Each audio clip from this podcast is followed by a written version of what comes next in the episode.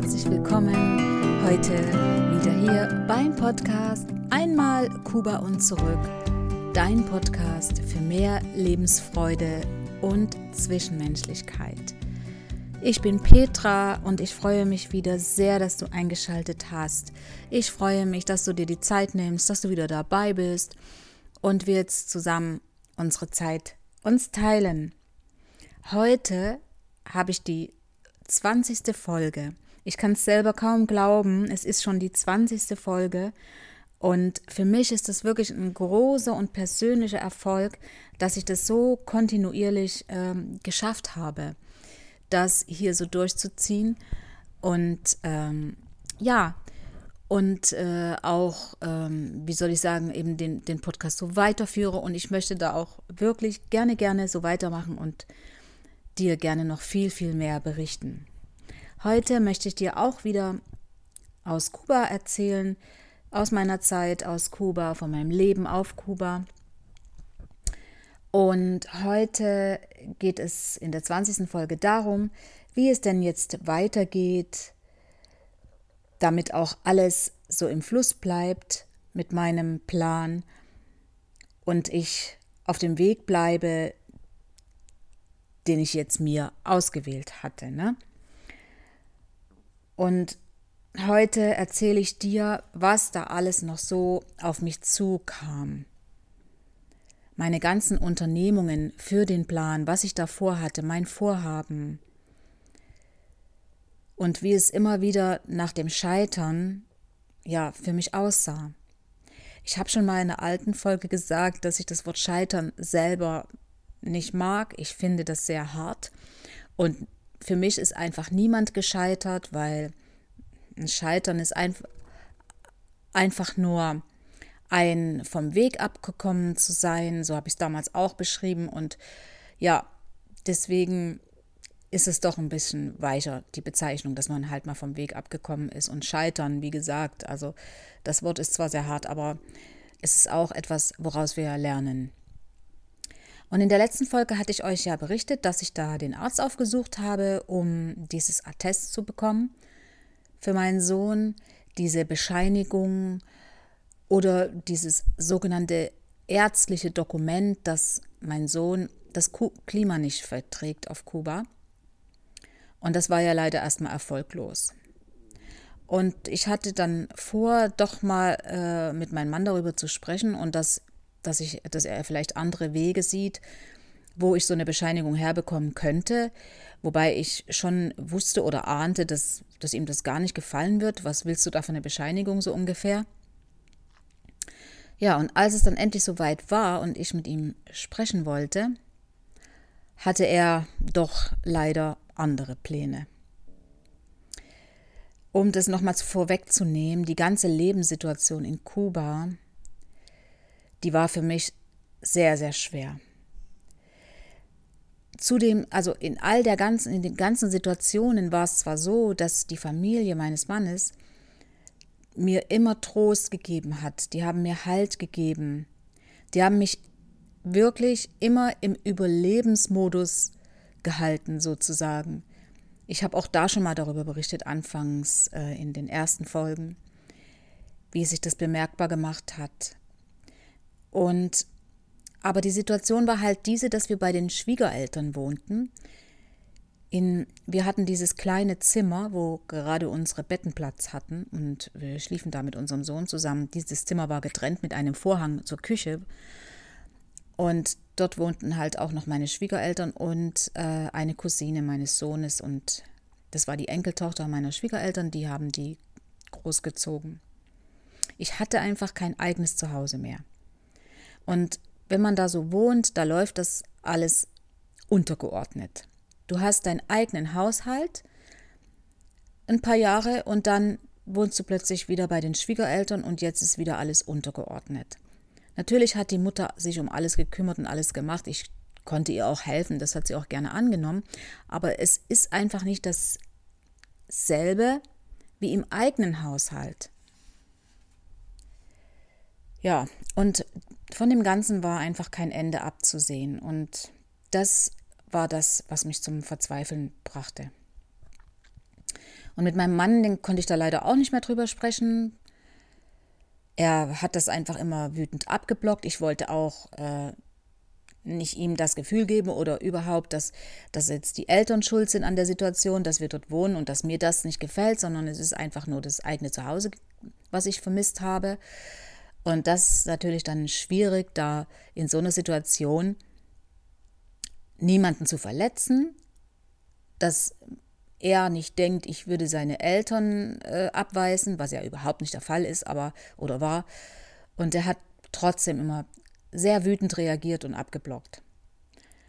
Und für mich war wirklich das größte Problem die Enttäuschung. Die Enttäuschung darüber, dass, dass, ich, dass ich unter falschen Voraussetzungen nach Kuba gegangen bin. Und also quasi unter Vortäuschung falscher Tatsachen. Und ich kam mir wirklich vor wie so ein kleines, dummes Kind. Ein Kind, dem man ein Eis verspricht, um es erstmal anzulocken und dann bekommt man halt das Eis nicht. Und dann fühlst du dich so hintergangen.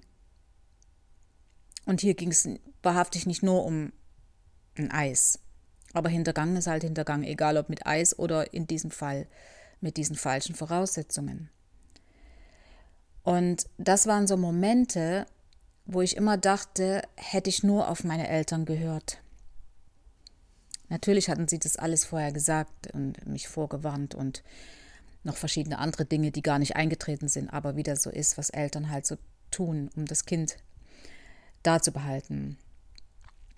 Wobei ich über all diese Enttäuschungen nie in den Brie im Briefen an meine Eltern geschrieben habe, an niemanden.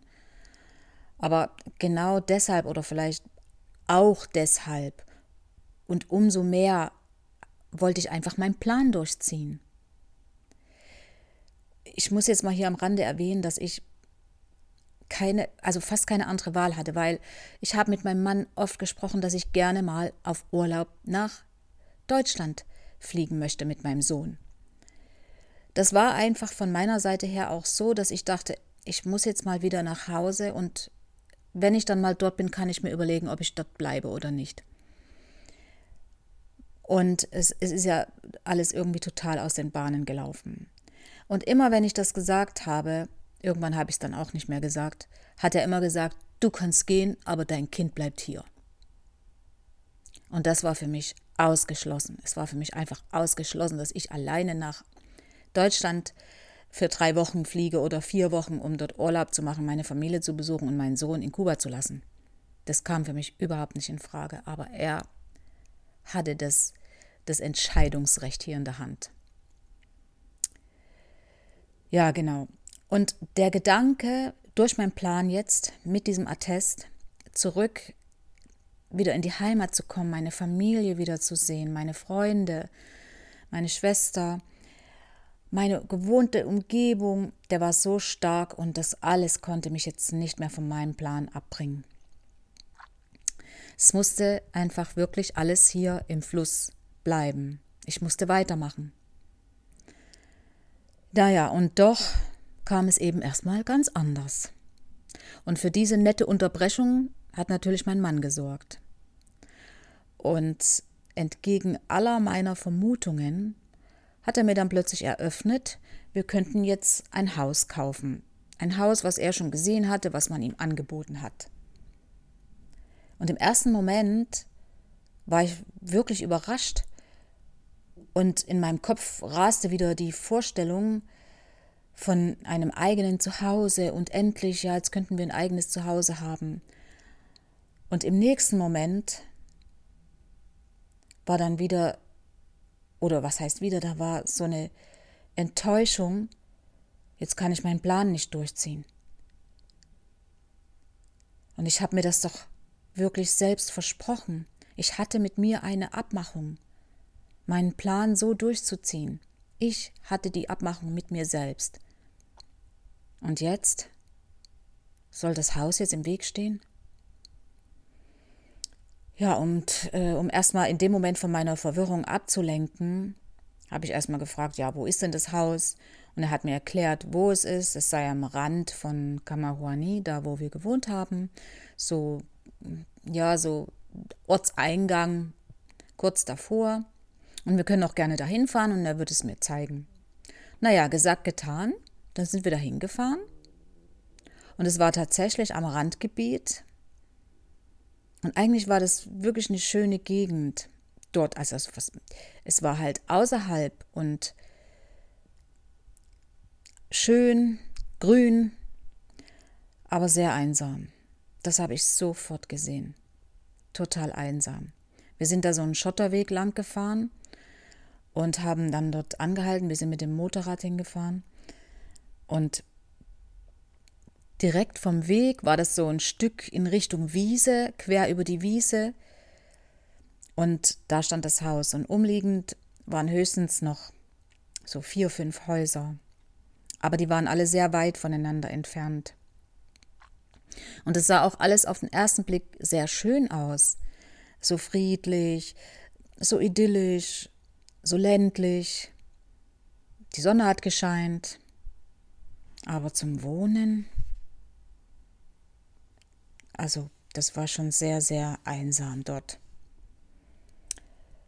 Ja, wie gesagt, das Haus stand dann auf dieser Wiese und war aus Holz.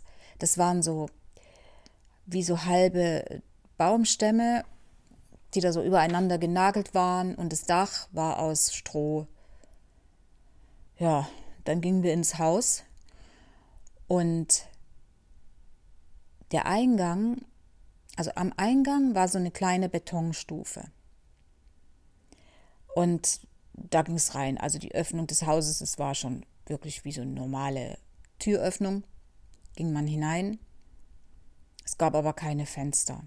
Es war direkt gegenüber vom Eingang auch gleich der Ausgang. Und ähm, Fenster waren zwar auch so wie so eingesägte Löcher, die, die, die hätte man dann noch verkleiden müssen mit äh, Rollläden oder weiß nicht was. Und das Haus hatte auch keinen Fußboden. Der Fußboden war festgetretene Erde. Und als wir da reingingen, da war rechts ein Zimmer und links ein Zimmer. Und diese Zimmer waren so, so halb offen, also man hätte da einen Vorhang hinmachen müssen, um da irgendwie eine Privatsphäre zu schaffen. Und man konnte quasi auch direkt vom Eingang durchlaufen nach hinten, so circa acht Meter und dann direkt zum Ausgang. Und vorm Ausgang rechts war so eine kleine Küchennische. Ich weiß nicht mehr genau, ob da ein, ein betoniertes äh, Ablagefläche war, wo man hätte jetzt den, den Kochherd hinstellen können. Das weiß ich jetzt nicht mehr. Aber ich sehe es trotzdem vor mir, das ganze Haus. Ja, und es gab auch kein WC. Das hätte man dann eventuell links irgendwie hinbauen müssen mit, einer Abtrennung. Ja, vielleicht so ein Betonbecken reinbauen. Es, das hatte kein Wasser dort, kein Strom. Und ich stand dann am Hinterausgang.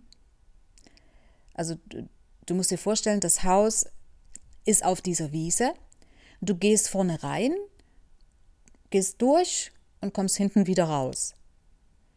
Und dann sind da halt noch die Zimmer rechts und links. Küche und das nicht vorhandene WC. Und dann stand ich so am Hinterausgang und sah sehr, sehr weit weg das nächste Haus stehen und ungefähr so 40, 50 Meter entfernt, da standen Pferde. Das hat wirklich richtig schön ausgesehen. Das hatte sowas von wilden Westen. Das, das hat sich bei mir wirklich sehr eingeprägt, weil ich glaube, das wäre das Einzige gewesen, was mich überzeugen hätte können, da jeden Tag diese Pferde zu sehen, wie friedlich die da auf der Weide standen. Sicher haben die auch jemanden gehört, aber das hat so schön ausgesehen, wie in einer anderen Welt. Naja, und hier sollte ich also wohnen.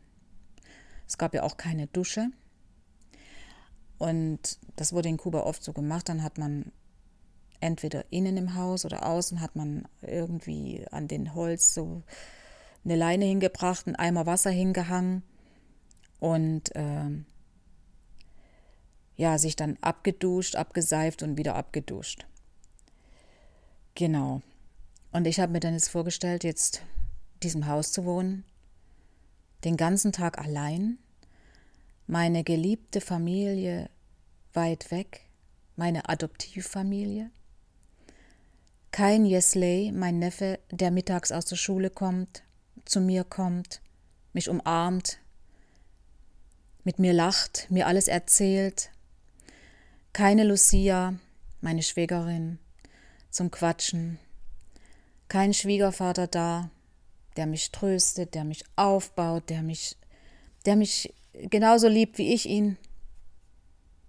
Also mein Kopf arbeitete ohne Ende.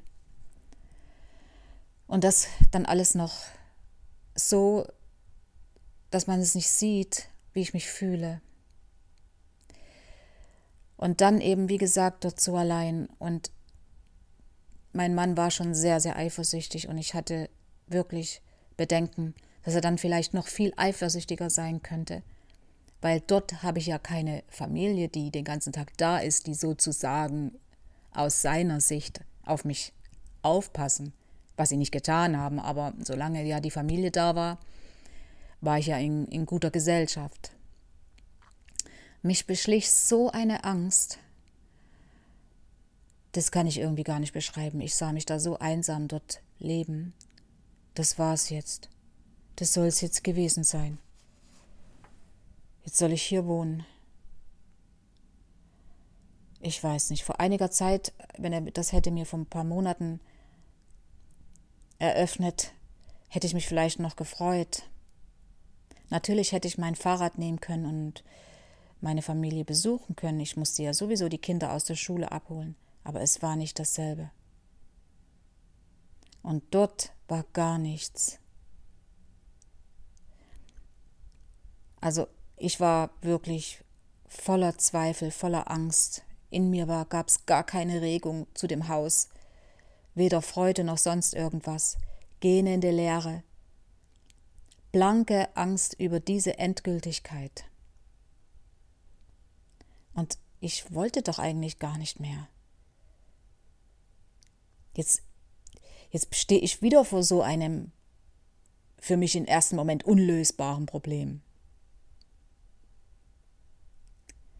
Ja, und dann habe ich mich jetzt erstmal entschieden, so zu tun, als ob es alles okay wäre, als ob das gut wäre. Ich guckte halt links, rechts und hm, hm, könnte man machen, ja. Nur um erstmal Zeit zu gewinnen.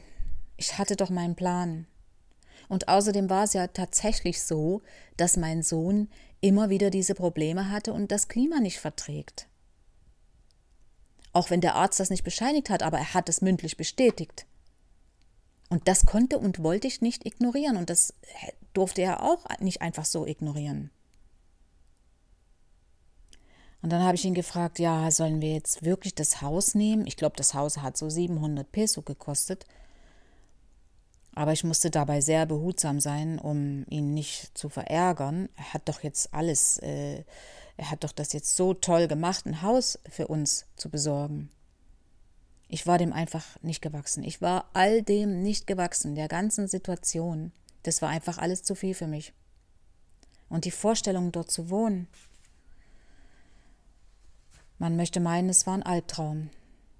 Einsam, ohne Familie, weder meine Familie noch meine Adoptivfamilie, mit meinem Heimweh, mit der Angst. Oh Gott, was mache ich da, dachte ich. Das ist jetzt hier eine komplett neue Lebenssituation. Und ich wollte nur noch weg. Einfach weg. Ging aber nicht. Ich musste mit Lucia reden. Ich brauchte jetzt Lucia, um mit ihr darüber zu reden. Sie war meine wirkliche Vertrauensperson ein Gedankenkarussell in meinem Kopf. Ganz, ganz, ganz, ganz extrem. Das musste ich erstmal ordnen. Und das Einzige, was mir half, war, an meinem Plan festzuhalten, diese Gedanken an meinem Plan festzuhalten, an meinem Ziel. Ich will diese Bescheinigung von diesem Arzt, dieses Attest, dieses Dokument. Das war für mich jetzt in dem ganzen Gedankenchaos das einzig Richtige. Und dadurch, dass ich mich sozusagen auf dieses Vorhaben wieder fokussiert habe in diesem Moment, und dadurch konnte ich auch das Haus erstmal wieder ausblenden. Das ist so ein Selbstschutz. Ja, das muss so, das ist wirklich, das muss so ein Selbstschutz sein, wo du in dem Moment sagst, ich bin überfordert, ich brauche jetzt ein, gute Gedanken, die mich wieder aufbauen. Und das war in dem Moment so. Nur jetzt war die Hürde noch viel, viel größer. Wieder ein richtig schöner großer Stein, ein Felsbrocken mehr, der mir jetzt im Weg rumlag. Wie soll ich denn das jetzt noch bewältigen und wie soll ich jetzt noch mit meinem Mann darüber sprechen, nachdem er ja jetzt schon das Haus kaufen möchte? Das stand jetzt zwischen uns. Das, jetzt stand das Haus zwischen uns. Dazwischen, zwischen meinem Plan, zwischen uns, zwischen meinem Vorhaben. Ja, dachte ich, ich muss jetzt wohl doch erstmal alleine los. Ich muss das jetzt nochmal alleine angehen, um dem Ganzen noch mehr Stärke zu verleihen, noch mehr äh, äh Bewertung äh, zu geben, ja, das war jetzt viel, viel wichtiger. Ich musste jetzt nochmal alleine zum Arzt, um diese ganze Aktion wieder in, in den Vordergrund zu rücken. Schließlich ging es ja hier um die Gesundheit unseres Kindes. Aber wie ich das jetzt nochmal anstellen sollte, wusste ich nicht. Ich wusste nicht, wie ich das jetzt nochmal anstellen soll. Es bleibte einfach nur die Möglichkeit abzuwarten. Aber eins wusste ich ganz genau, ich bleibe dran. Die neue Lebenssituation hin oder her. Ich gebe mein Vorhaben nicht auf. Ich habe mein Ziel vor meinen Augen.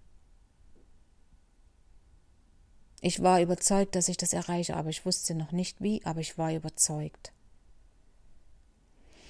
Ja, wie geht's dann weiter? Das werde ich euch noch berichten. Aber hier ist meine Message für dich. Ich hatte mir was versprochen, deswegen kann ich dir nur sagen, halte dein Versprechen, was du dir selbst gibst. Damit bleibst du dir selber treu und es stärkt vor allem dein Selbstwertgefühl.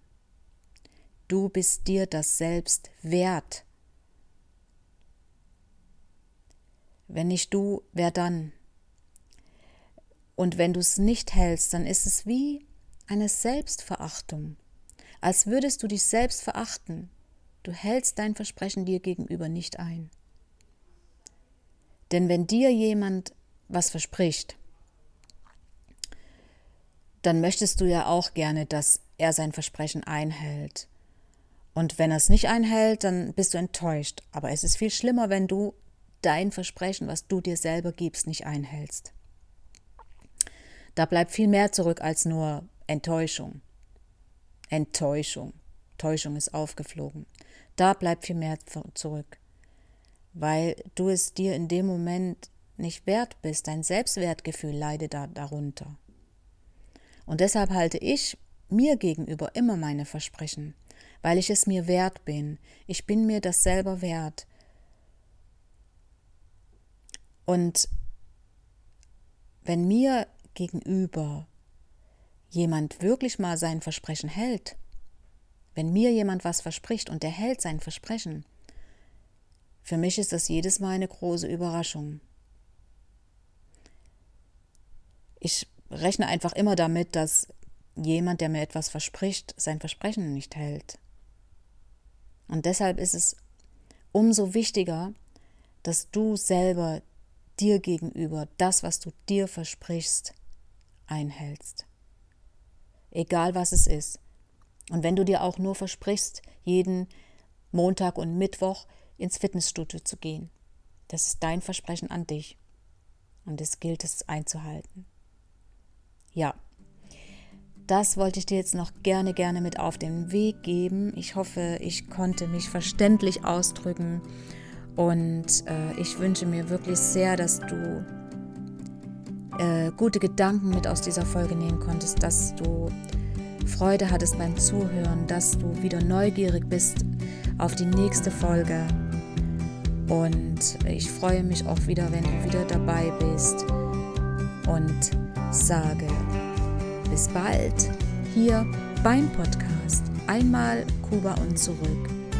Dein Podcast für mehr Lebensfreude und Zwischenmenschlichkeit. Hasta luego, deine Petra.